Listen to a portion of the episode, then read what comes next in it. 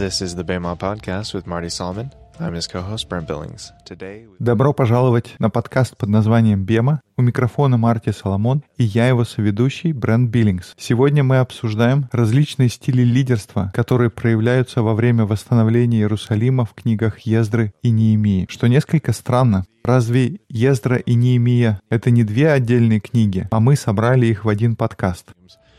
And and oftentimes just seen as one volume itself. Uh, the Masoretic text, which is one of the В еврейском понимании Ездра и Неемия — это две книги, которые всегда идут вместе. Очень часто они рассматриваются как единый текст. В масорецком тексте, который используется для перевода на все остальные языки, он написан на иврите, так в этом масорецком тексте Езра и Неемия — это одна книга. И даже если их представлять как две различные книги, там видно переплетение между ними. Они как будто одна непрекращающаяся история. Езра и Неемия появляются в обоих этих книгах, поэтому мне всегда кажется логичным читать эти две книги вместе.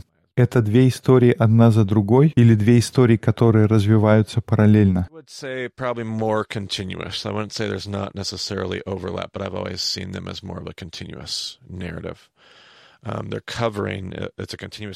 Я бы сказал, что это больше как одна история, которая следует за другой. Мне они всегда представляются, что после одного повествования начинается следующее может быть, без такого существенного перекрытия. Они рассказывают об одном и том же периоде истории, об одном и том же процессе возвращения примерно в одно и то же время. Если быть предельно честным, я продолжаю и продолжаю изучать этот раздел эти две книги Ездру и Неемию. Там внутри происходит масса всего интересного. Сегодня мы несколько отрывков процитируем, но я тоже стараюсь сделать шаг назад и взглянуть на эти книги в историческом контексте, попытаться оценить те события, которые там происходят. И в такой постановке, мне кажется, есть несколько хороших уроков, которые мы можем взять из Ездры и Неемии. Но перед тем, как приступить к обсуждению, я хотел бы посмотреть на тот период пророческой истории, в котором мы сейчас с вами находимся. На прошлом подкасте мы начали период остатка, но мы еще не успели обсудить, что происходило в это время. Как мы сказали, кто-то уже возвращается обратно домой, и для кого-то это может быть не понял, как такое может произойти. Что случилось с Вавилоном-то? Вавилон, в конце концов, был разрушен. Если быть точнее, его место заняло царство Персии. И есть множество исторических дискуссий о том, как именно это произошло. Что из этого было завоеванием или свержением вавилонского строя или это было скорее перемещение центра власти и эволюция государства. И в зависимости от того, с каким историком вы говорите, описание Персии будет разниться. Лично я, когда смотрю на историю, я придерживаюсь того взгляда, что персы сильно отличались в том, как они подходили к владычеству по сравнению с Вавилоном и Сирией. Эти две империи были последними из тех, что правили грубой силой. Однако Персия находилась под сильным влиянием греков, а у греков был совершенно другой способ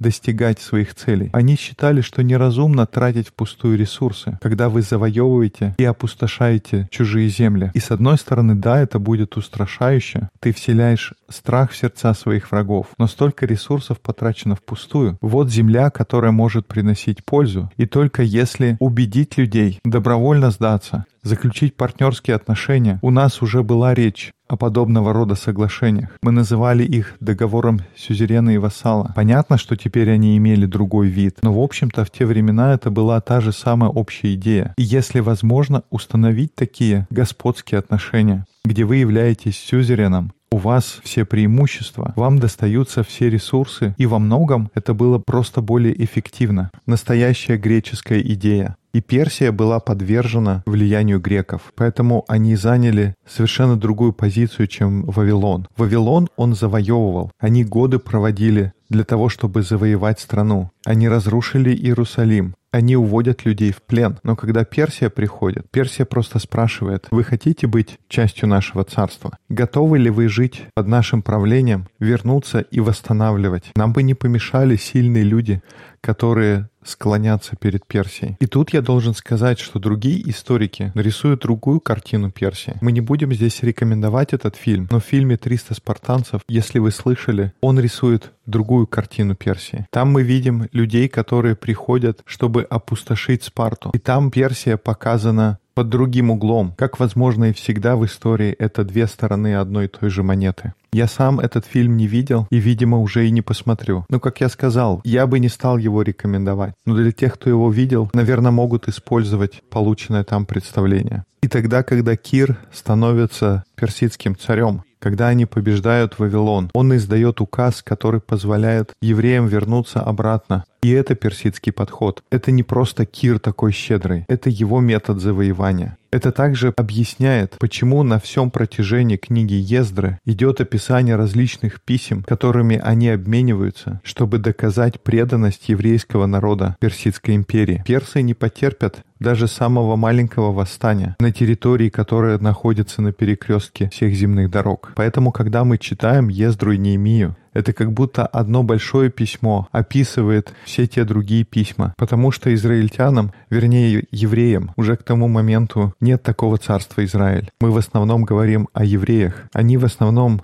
вернулись на территорию Иудеи, и их просто стали называть евреями. И так мы видим письма от евреев к царю Киру, где они пытаются его задобрить. Они пишут персам, потому что у них есть противники, которые тоже пишут письма, и они подливают масло в огонь, сделать их козлами отпущения. Они хотят сказать, что евреи не лояльны к Персии. Это объясняет эти письма, потому что ты не хочешь нарушать отношения сюзерена и вассала. Кстати, Ездра и Немия, они же относятся к пророкам, правда? Или к писаниям? Я почти уверен, что они находятся в Ктувиме, что говорит, что их относят к писаниям, но не надо ссылаться на меня, проверьте сами. О, я вижу, ты уже проверяешь. Так и есть. Они фактически располагаются прямо перед книгами летописей. А, понятно. Это значит, что они находятся в самом конце еврейских писаний. Я думаю, это поможет нам пролить больше света, когда мы перейдем к третьей сессии. Поэтому я воздержусь от комментариев сейчас, чтобы не потерять аппетит. Но сейчас нужно отметить, что очень, очень немногие люди хотят вернуться домой. Немного людей радуются тому, что появилась возможность вернуться. Я помню раньше, в молодости я учил, что люди были такие «Ура! Евреи! Обрадовались, что можно вернуться. Они устроили праздник, мол, все, мы идем домой. Но исторически это не то, как происходило. И это не то, что мы видим в библейском повествовании. Божий народ возвращался обратно такими волнами. Это был нелегкий переход. Это нелегко вернуться и начать восстанавливать. Это не будет легко вернуться и заново восстанавливать Иерусалим. Это нелегко. И это не было так, что был один большой массовый исход домой. Не было так, что все за один раз встали и пошли. Была одна группа людей, которую вел Зарававель, другую вел Ездра. Еще была волна, которая шла за Неемией. И можно представить, что, возможно, еще были группы, которые возвращались, о которых даже не написано. Поэтому люди небольшими группами продолжали возвращаться домой, и мы, может быть, не будем так глубоко вдаваться в подробности, но читая книги Ездры и Неемии, интересно посмотреть на разные подходы к руководству или к лидерству. Большой урок для меня который я извлекаю из книг Ездры и Неемии. Это урок о лидерстве. И когда Ездра возвращается, но перед этим был Зарававель, не стоит его забывать, хотя я всегда фокусируюсь на Ездре и Неемии.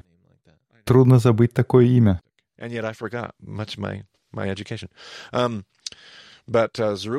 Точно, Зарававель, не забудешь. Итак, у него есть дух первооткрывателя. И, может быть, вы знаете лидеров, которые хотят быть первыми, хотят начинать новые вещи. Я думаю, в Новом Завете таких людей станут называть апостолами. Но у него есть этот дух первооткрывателя, и он возвращается первым. Всегда есть кто-то, кто идет первым. Ездра не был тот, кто начал возвращение. Он пошел вторым. У тебя есть отрывок из седьмой главы книги Ездры. Он говорит о том, как Ездра приходит в Иерусалим. Прочти, пожалуйста.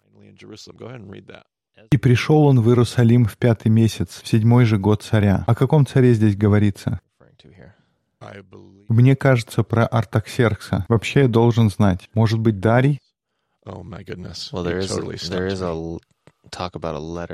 вот здесь дальше говорится о письме от Артаксеркса. О, ну значит точно это он. Значит, я правильно сказал с первого раза. Значит, не впустую все мое образование. Хорошо, читаем дальше. «Ибо в первый день первого месяца было начало выхода из Вавилона, и в первый день пятого месяца он пришел в Иерусалим, так как благодеющая рука Бога его была над ним, потому что Ездра расположил сердце свое к тому, чтобы изучать закон Господень и исполнять его, и учить в Израиле закону и правде. Правде. Этот последний стих дает представление о том, кем был Ездра. Это один из наших любимых отрывков в Impact Campus Ministries потому что мы стараемся быть примером и учить. И когда мы обращаемся к Писаниям за примером, мы идем в Ездра, 7 главу, 10 стих. Мы берем этот отрывок, потому что здесь говорится, что Ездра посвятил себя следованию, или как там говорится, расположил сердце свое к тому, чтобы изучать закон Господень, показывать пример или исполнять его. И третье, что здесь говорится, учить в Израиле закону и правде. Так что Ездра был весьма впечатляющим человеком. Но это также говорит о том, каким руководителем он был. Кстати говоря, если вспомнить Мидраш, по-моему, в Талмуде говорится, что у него была такая любовь к закону, что если бы Моисей не принес заповеди на горе Синай, то тогда Ездра бы дал их, когда они вернулись из изгнания. Это может показаться очень смелым утверждением, но мне нравится эта мысль. Я думаю, в каком-то смысле он как раз принес им закон. Sure. Absolutely. I mean, there's that passage there about how he reads the law in the rain and they're weeping. It's just, it's just this incredible moment. But um, the passion, to be compared to Moses, is always something special in Jewish thought. That's a real doozy. This isn't just some... Есть отрывок, где говорится о том, как он читал закон под дождем, и все плакали. У него была эта страсть по закону. И я думаю, сравнение с Моисеем — это всегда что-то особенное для еврея. И у него была нелегкая задача. Помните, как в прошлый раз мы говорили, что все знатные и образованные люди, все сливки общества, их увели в Вавилон, и они там обосновались, и это не то, кто хочет возвращаться обратно. История свидетельствует об этом. Еврейская традиция говорит об этом. Мы видим намеки на это в священных писаниях. Те люди, которые возвращаются с Ездрой, они не представляют собой самое передовое общество. Это команда второго-третьего дивизиона, и у него есть эта страсть по слову Бога. Кстати, еще одно замечание из Талмуда. Талмуд говорит, что Ездра был учеником Варуха. Как ты помнишь, откуда мы знаем это имя? I don't. Что-то не помню. Помнишь нашего старого доброго Иеремию? У него был личный корреспондент, тот, кто все записывал, Варух. То есть там говорится, что Ездра — это ученик Иеремии во втором поколении. Это почему у него такая страсть к слову. Он всем сердцем стремится восстановить отношения между Богом и его народом. Но какой у него подход? У него это страсть. Но во что он ее вкладывает? Как я обычно говорю, что у Ездры сердце пастыря. Он пастух. Если Зарававель первопроходец, то Ездра, он бережливый и аккуратный. Это человек, который соберет всех вместе, чтобы все обсудить, который ратует за командную работу, который будет беспокоиться о твоих чувствах. Я не хочу, чтобы мы представляли его каким-то безвольным или мягким в неправильном смысле. У Ездры сердце пастыря. У него сердце пастуха. Он тот, кто будет садиться и писать письма. Когда он узнает, что люди вступают в брак с кем-то из других племен, он понимает, что это не лучшая вещь. Если наша цель вернуться и восстановить, браки с иноплеменниками, скорее всего, не будут содействовать, а наоборот будут все тормозить. И вот люди пытаются вернуться, восстановить свои родословные. И Ездра узнает, что люди женаты на иноплеменницах. Он фактически собирает городское собрание. Он призывает всех собраться вместе и обсудить. Все имеют возможность высказаться, и к концу у нас будет список и план, что делать. Он как пастух ведет своим голосом. Ездра, он являлся примером многого из того, что мы смотрели как на первой, так и на второй сессии, когда говорили о Сауле и Давиде. Но переходя к Неемии, у него другой подход. Он не будет собирать городское собрание. Ты мог бы прочесть отрывок, который у тебя есть из Неемии. Еще в те дни я видел иудеев, которые взяли себе жен из азатянок, аммонитянок и моавитянок, и от того сыновья их в половину говорят по-азотски или языком других народов и не умеют говорить по-иудейски. Я сделал за это выговор и проклинал их, и некоторых из мужей бил, рвал у них волоса и заклинал их Богом. В других переводах говорится, что он рвал им бороды. То есть Неемия использует другой подход по сравнению с Ездрой. Он не собирает собраний, Никаких призывов «слушайте, давайте сядем, поговорим об этом». Я не хочу фокусироваться на деталях, потому что мы живем в другую эпоху. В наши времена у тех, кто ведет церкви, были проблемы с теми подходами, которые они используют. Не только в церкви, но и в других организациях. Жесткое руководство вызывает много вопросов. Поэтому я не хочу углубляться в детали. То был другой период истории. Человеческое сознание и отношение к другим людям было на своем этапе эволюции. Поэтому давайте помнить, что когда мы смотрим на эти слова, они не являются оправданием того, как лидер должен вести сегодня. Это был другой момент истории. Люди подходили ко всему по-другому. Давайте помнить, что это история о том, что происходило две с половиной тысячи лет назад. И так, не фокусируясь на детали, я все равно вижу большую разницу между Ездрой и Неемией. И первый вывод, который я делаю из этих книг, что нужно посмотреть на то сопротивление, трудности и проблемы, которые возникают, если вы хотите восстанавливать. Не все в твоей жизни будет легко. Мы видим это практически каждый раз, когда читаем. Только недавно у меня был разговор с кем-то из студентов в моей группе. У нас было мероприятие, все вышли очень вдохновленные, чувствовали огонь, силу, но сразу же по возвращению домой все, кажется, начинает разваливаться. В Библии мы находим подтверждение, мы видим это происходит в Ветхом Завете, мы видим это на протяжении всего служения Иисуса в Евангелиях, Иисус крестится и сразу же отправляется в пустыню. Он постится и проходит испытания.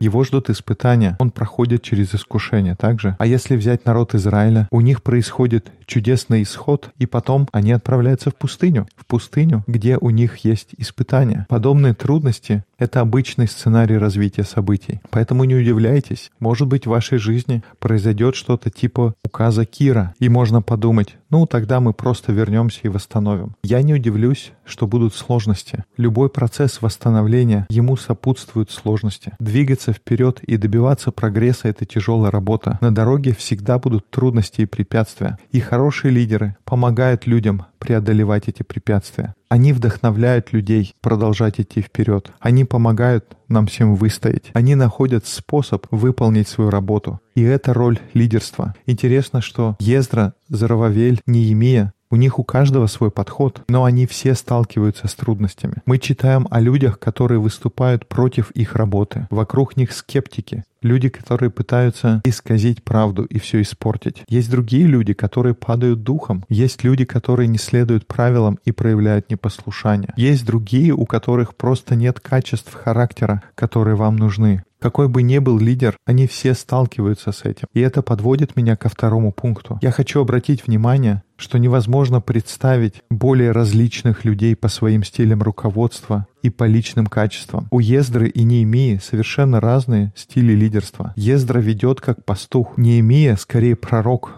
у него есть эта огненная хуцпа, как у Или. Ездра ведет с воодушевлением и тактом. Неемия, он больше ведет огнем и вдохновением. Но Бог благословляет обоих этих лидеров. Он благословляет их усилия. Почему? Потому что они работают и поступают так, как их Бог устроил. Они исполняют свое помазание. И это приводит меня к третьему и последнему заключению. То были страстные лидеры. Это слово относилось ко всем ним. Легко увидеть страсть Неемии. Но не сомневайтесь, что Ездра просыпался каждое утро со страстью. Это трудно. Каждое утро вставать с постели и побуждать Божий народ написать еще одно письмо, только для того, чтобы дождаться запоздалого ответа какого-нибудь персидского царя. Сколько страсти требовалось Зарававелю, чтобы собрать народ и отправиться в неизвестность домой. Невозможно возглавить такой поход без страсти и решимости продолжать в том же духе. И я верю, что каждый человек, который слушает этот подкаст, обладает определенными способностями,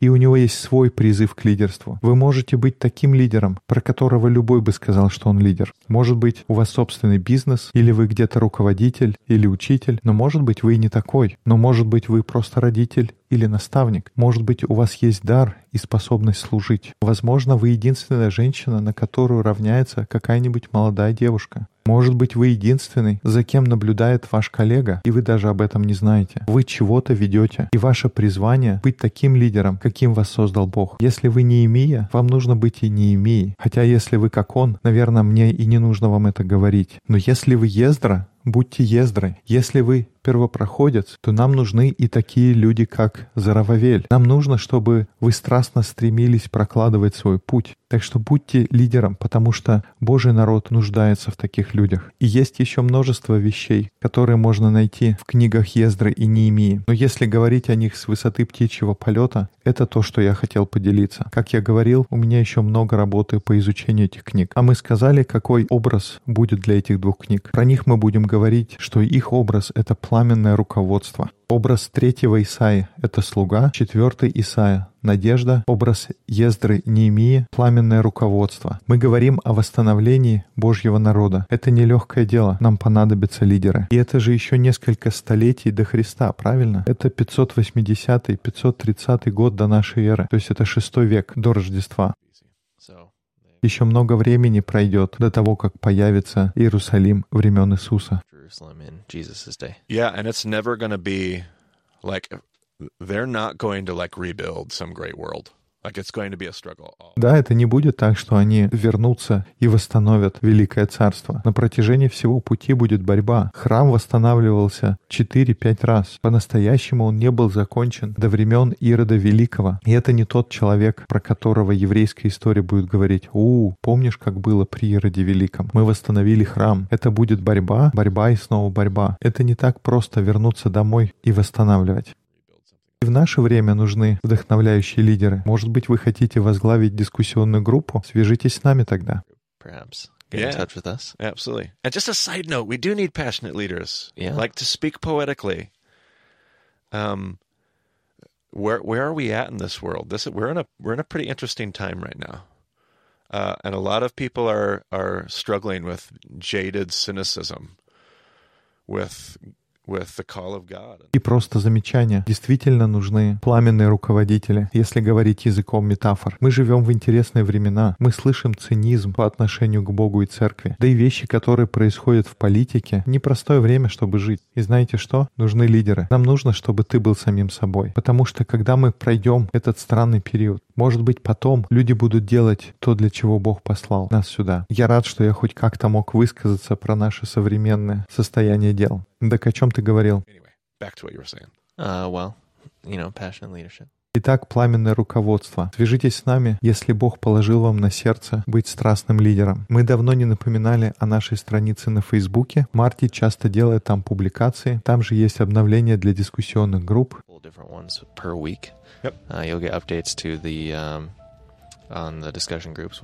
И у нас есть дискуссионные группы по всей стране. Дай-ка я попробую, получится ли у меня сделать заключение. Так, как ты говоришь, у нас есть дискуссионные группы здесь на Полюс. Мы встречаемся вечером во вторник в Москве и в среду вечером в Пулмане. Брента можно найти на Твиттер как EIBCB. Меня можно найти как Марти Соломон. Спасибо, что слушаете наш подкаст Бема. Желаем вам хорошего дня.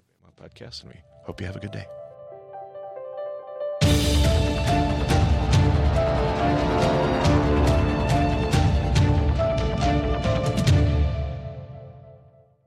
Ну что, у меня получилось? Абсолютно. Столько надежды в голосе. Ну ладно, мир вам. All right. Grace and peace.